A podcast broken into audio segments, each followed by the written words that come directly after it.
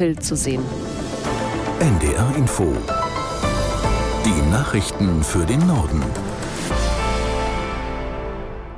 Um 11 Uhr mit Claudia Driefs.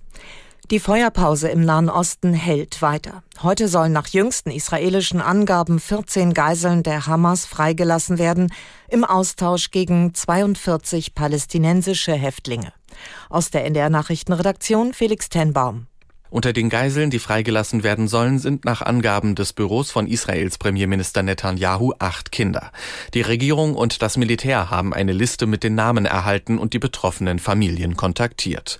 Die zwischen der islamistischen Hamas und Israel getroffene Vereinbarung sieht vor, dass insgesamt etwa 50 Geiseln sowie 150 palästinensische Gefangene freikommen sollen. Es besteht offenbar die Option, dass die Feuerpause, die eigentlich vier Tage gelten soll, durch einen weiteren Austausch noch verlängert verlängert wird. Dass die Waffen momentan schweigen, macht außerdem möglich, dass weitere dringend nötige humanitäre Hilfe in den Gazastreifen kommen kann.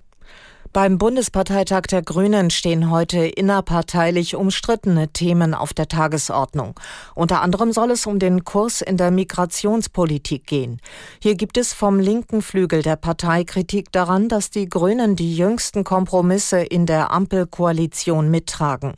Außerdem vervollständigen die Delegierten die Kandidatenliste für die Europawahl im kommenden Jahr und diskutieren unter anderem über Außen-, Verteidigungs- und Klimapolitik. Die Gewerkschaft Verdi will sich in den nächsten Tarifrunden für reduzierte Arbeitszeiten bei vollem Lohnausgleich einsetzen. Verdi-Chef Wernicke sagte der Neuen Osnabrücker Zeitung, es gebe dringenden Handlungsbedarf. Aus Berlin Georg Schwarte. Im öffentlichen Dienst etwa werde schon jetzt länger gearbeitet als in der Privatwirtschaft. Man werde im kommenden Jahr eine umfangreiche Mitgliederbefragung starten, um mehr über die Bedürfnisse der Menschen zu erfahren. Die Deutsche Industrie- und Handelskammer dagegen fordert jetzt Teilzeitbeschäftigte auf, ihre Wochenarbeitszeit zu erhöhen. Der DIHK-Präsident Adrian sagte der Funke Mediengruppe, damit könne dem Fachkräftemangel begegnet werden. Wer mehr arbeite, erwirtschafte zudem ein höheres persönliches Einkommen Einkommen und mehr Wohlstand. Als Beispiel führte Adrian die Schweizer an, die im Schnitt fast 90 Stunden mehr im Jahr arbeiten würden. Der Fahrgastverband ProBahn hat die Lokführergewerkschaft GDL nach dem Abbruch der Tarifgespräche zu mehr Verhandlungsbereitschaft aufgefordert. GDL-Chef Weselski hatte gestern neue Warnstreiks angekündigt. Probansprecher Schröder kritisierte im Deutschlandfunk das Verhalten der GDL.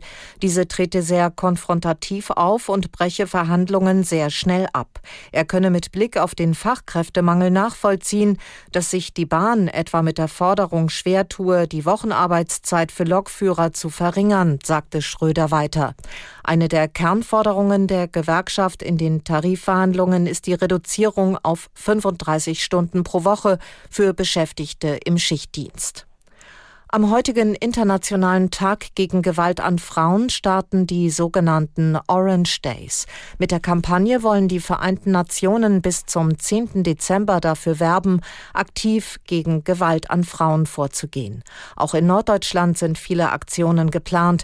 Laut Vereinten Nationen ist in Deutschland jede dritte Frau einmal im Leben von physischer oder sexualisierter Gewalt betroffen.